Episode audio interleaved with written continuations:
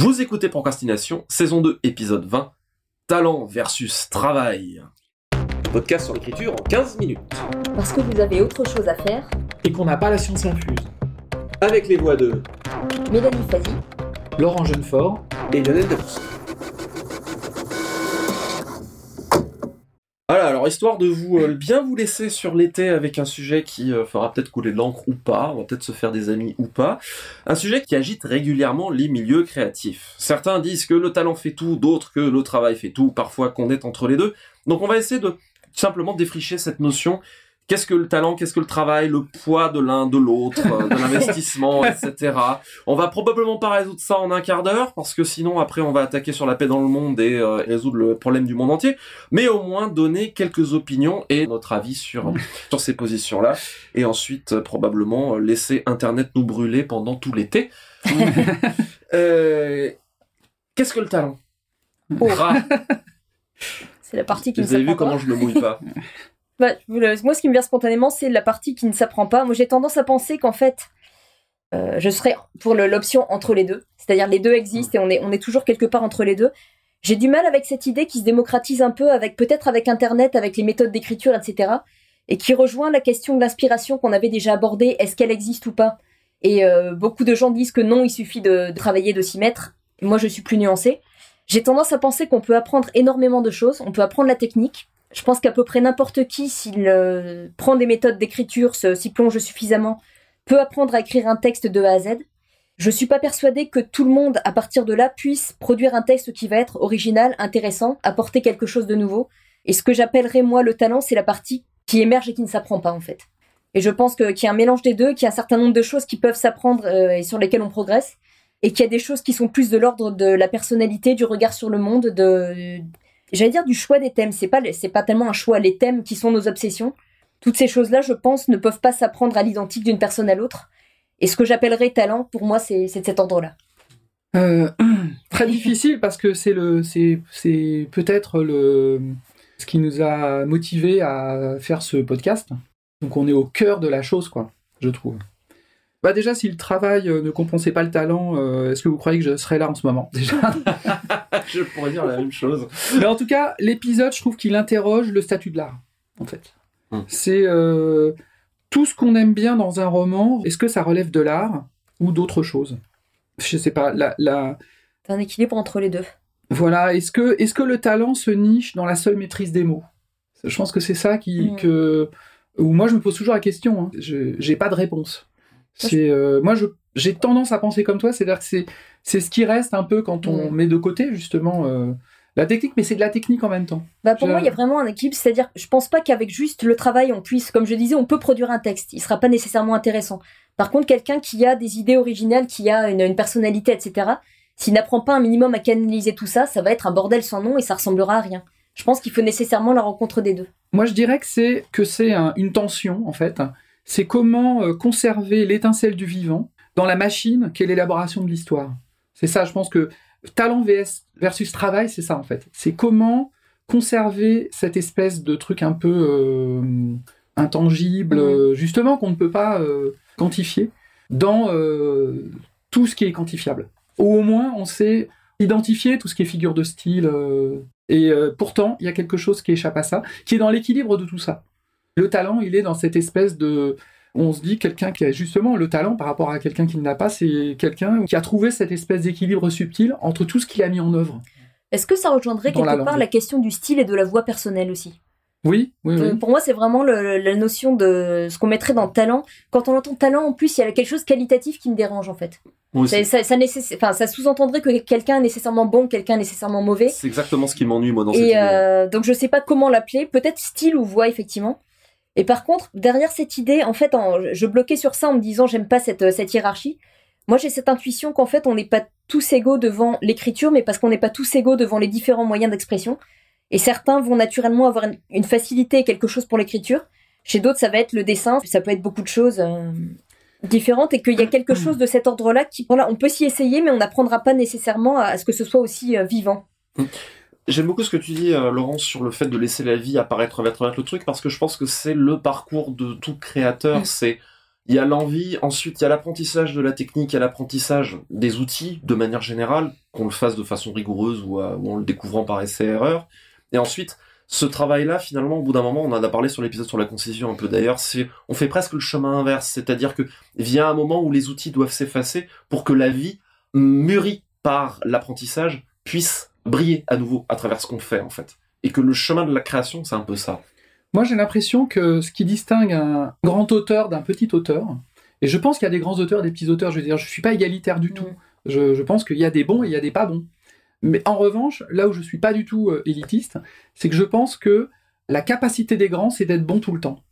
Et je pense qu'on a pour le coup tous la capacité d'être bon à un moment. Moi, par exemple, je sais que j'ai euh, un sur les 50 romans que j'en ai écrits, j'en mettrais peut-être trois que je trouve euh, bons. Voilà. Mmh.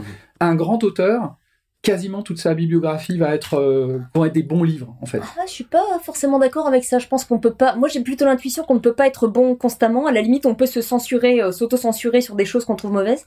Je suis persuadée que quelqu'un qui écrit en, oui, en fait, mais que, enfin, je sais pas l'idée. Je pense que justement personne n'est bon constamment et qu'à la limite. Mais du coup, est-ce que comment je peux dire ça? J'ai un, exemple là qui me vient qui a peut-être rien à voir avec le avec le sujet, mais je pense à quelqu'un comme Harper Lee qui n'a écrit qu'un seul roman Bon, un deuxième, mais on, suppose que c'est un fond de tiroir qu'on l'a obligé à sortir, donc le deuxième, on va pas en tenir compte. Hmm. Et c'est quelqu'un qui est euh, reconnu comme une écrivaine vraiment majeure dans l'histoire de la littérature pour un livre.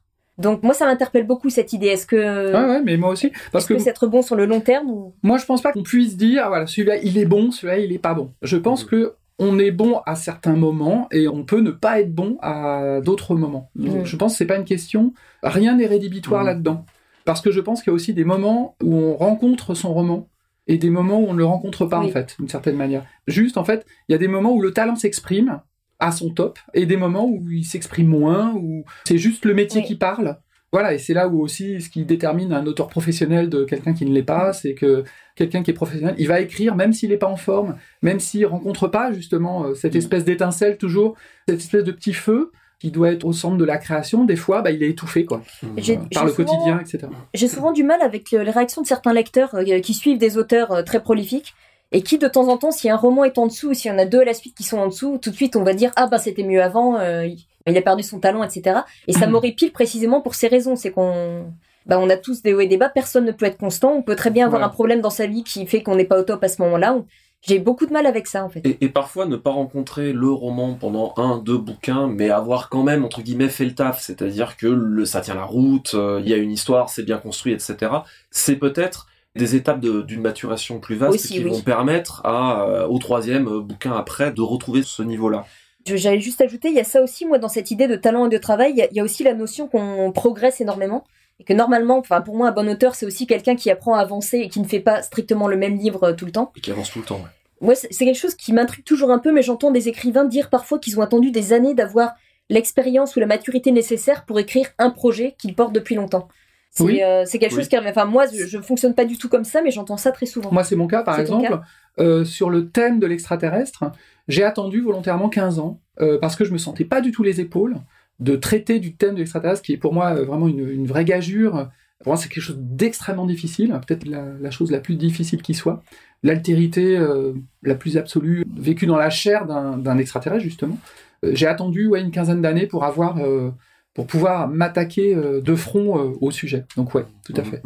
Moi aussi, une série comme Les Dieux Sauvages, avec énormément de points de vue, énormément de dieux, etc., je me sentais pas la capacité à maintenir l'attention, à jongler avec toutes les assiettes sans en casser aucune, si j'avais pas fait des projets euh, comme bah, Léviathan, il y a que deux puis trois points de vue au, fur, et à mesure de la série, de manière à acquérir suffisamment de, hauteur sur mon boulot et de recul esthétique pour euh, savoir le faire convenablement et après le retravailler convenablement pour avoir suffisamment de recul pour savoir ce que je voulais en faire en fait quelque part. De toute façon, moi aussi je suis assez ennuyé par l'idée de talent parce que elle suppose l'idée de don Or, je, viscéralement, fondamentalement, je crois énormément à la plasticité de l'être humain et à sa capacité à prendre les choses. Ce qu'on appelle talent, faute de meilleurs termes, c'est peut-être une forme de prédisposition mentale à travailler quelque chose. Et en fait, s'établit un feedback positif. C'est-à-dire que si on a cette prédisposition, on a intéressé, on a peut-être une base de sensibilité, et en fait, on se commence à travailler les choses, et du coup, on en obtient un, retour positif très vite, ce qui stimule la persévérance et crée une boucle vertueuse. Mais est-ce qu'on l'a, est-ce qu'on l'a pas? Pour moi, ça me paraît impossible à dire. Le talent, quelque part, c'est une, pour moi, hein, c'est une prédisposition, une forme d'intérêt. Et qu'est-ce qui se contrôle? Si j'ai envie d'écrire, qu'est-ce que je peux contrôler? Travailler, c'est tout. Il y a ces discussions parfois sur sur internet euh, quand euh, des fois je prends quelques volets de bois vert sur euh, les articles sur le blog parce que certains trouvent que j'ai l'outrecuidance de ramener le métier à la technique, ce qui n'est pas le cas du tout. Mais la technique et le travail, c'est jamais que la seule chose qui peut se contrôler. Donc à partir du moment où on a envie d'en faire, qu'est-ce qu'on peut faire à part le faire, le travailler, avec le maximum de cœur et d'envie, et laisser la postérité décider? On le fait pas pour hmm. la postérité, on le fait pas pour l'édition, on le fait parce qu'on en a envie et parce qu'on veut le travailler. En dehors de ça, qu'est-ce qu'on contrôle à part ce qu'on fait? Rien du tout. Hmm. Donc, et qu'est-ce qu'on peut transmettre nous aussi quelque part, à part l'expérience et les techniques que nous on a pu aborder, qui ont pu nous permettre de progresser et donner ça en pâture aux gens qui peuvent éventuellement s'en emparer, les améliorer et eux aussi prolonger le chemin au-delà de nous? On peut faire que ça. Donc, moi, la discussion sur le talent, très franchement, elle m'a toujours emmerdé. Parce que c'est Brassens disait, euh, c'est pas la citation de la fin de l'épisode, sans travail, le talent n'est qu'une sale manie. Et voilà, le travail, il y a que ça. Exactement. alors bon, il y a le fameux mythe que pour maîtriser un sujet, il faut 10 000 heures de pratique. Bon, euh, qu'on y croit ou pas, je, je sais pas, mais en tout cas, il y a un truc qui est clair, c'est qu'il y a beaucoup d'études neurologiques qui ont montré, parce que tout un discours sur le développement personnel dit aujourd'hui trouvez votre motivation, trouvez votre vocation, etc. Et en fait, il y a pas mal d'études neurologiques qui montrent que finalement le travail et la persévérance qui amènent les résultats positifs au fur et à mesure, parce que plus on travaille, plus quand même on s'améliore, amènent finalement des résultats, et ce sont ces résultats qui finalement génèrent la passion. Donc peut-être que ça fonctionne pas dans ce sens-là non plus. Pareil, je suis entre les deux, avec le truc en plus de dire que Comment on peut contrôler que le travail? Bah bossons. Bah oui, oui voilà. Mais cela dit, euh, idéologiquement, euh, bah, vous connaissez mon point de vue hmm. là-dessus. Hein, bah, mais le fait est que, euh, voilà, pour vous allez avoir des dizaines d'auteurs qui vont travailler dans la collection Anticipation dans les années 50 aux années 80, et puis vous allez avoir un Stéphane Vull par décennie, c'est tout. Donc il y a quand même, c'est terrible à dire, hein, mais il y a des gens qui ont vraiment du talent, qui n'ont pas plus travaillé que les autres. Hein, mhm mais euh, qui ont ce, petit quelque chose quand même. Mm. Mais cela dit, il faut pas tomber dans cette espèce de romantisme, euh, mm. voilà, de l'écrivain. Euh. Et au-delà de ça, ça pourrait nous amener sur beaucoup d'autres choses. Ça amène la question de pourquoi on écrit en fait. Est-ce qu'on écrit pour être Stéphane Vull Est-ce qu'on écrit? En fait, je pense qu'on devrait être écrire pour être soi et laisser laisser les choses décider quelque part. Faire les choses avec cœur, du mieux possible avec le travail. Je pense qu'il est toujours dangereux de se croire génial parce qu'effectivement, il y a peut-être qu'un Stéphane Vull par décennie. Voilà. et, il y a aussi tellement de choses, euh, non pas, certainement pas pour minimiser le, talent de mm. Stéphane Vull, mais il y a aussi la rencontre avec une époque, il y a aussi la, la rencontre avec un lectorat. Toutes ces choses-là sont tellement incontrôlables bossons et faisons le meilleur travail possible. Il y a cette idée d'être soi qui me parle dans le sens où c'est pas le... dans l'idée de la technique, euh, il peut aussi y avoir l'idée que les choses doivent fonctionner comme ça, doivent fonctionner de telle manière. Et il faudrait justement réussir à réintégrer quelque chose de sa propre manière d'utiliser cette technique. Et pour moi, c'est là aussi que se joue l'équilibre. Mmh. C'est pour ça que la technique, euh, quand on l'évoquait vite fait tout à l'heure, la technique est très importante pour l'apprentissage des règles, des codes, etc. Mais il y a un moment, il faut en faire sa tambouille et laisser paraître son esthétisme, sa vie, son projet oublier la technique, mais pour l'oublier, il faut l'avoir apprise quelque part. On est d'accord. Nous sommes arrivés à la fin de euh, notre temps écoulé à la fin de cette euh, saison 2, donc la petite citation. Citation de Boileau qui nous dit Sans la langue, en un mot, l'auteur le plus divin est toujours, quoi qu'il fasse, un méchant écrivain. À nouveau, on veut vous remercier pour votre, votre fidélité au cours de cette nouvelle saison. Remercier toujours elbacking.net qui nous héberge et nous diffuse.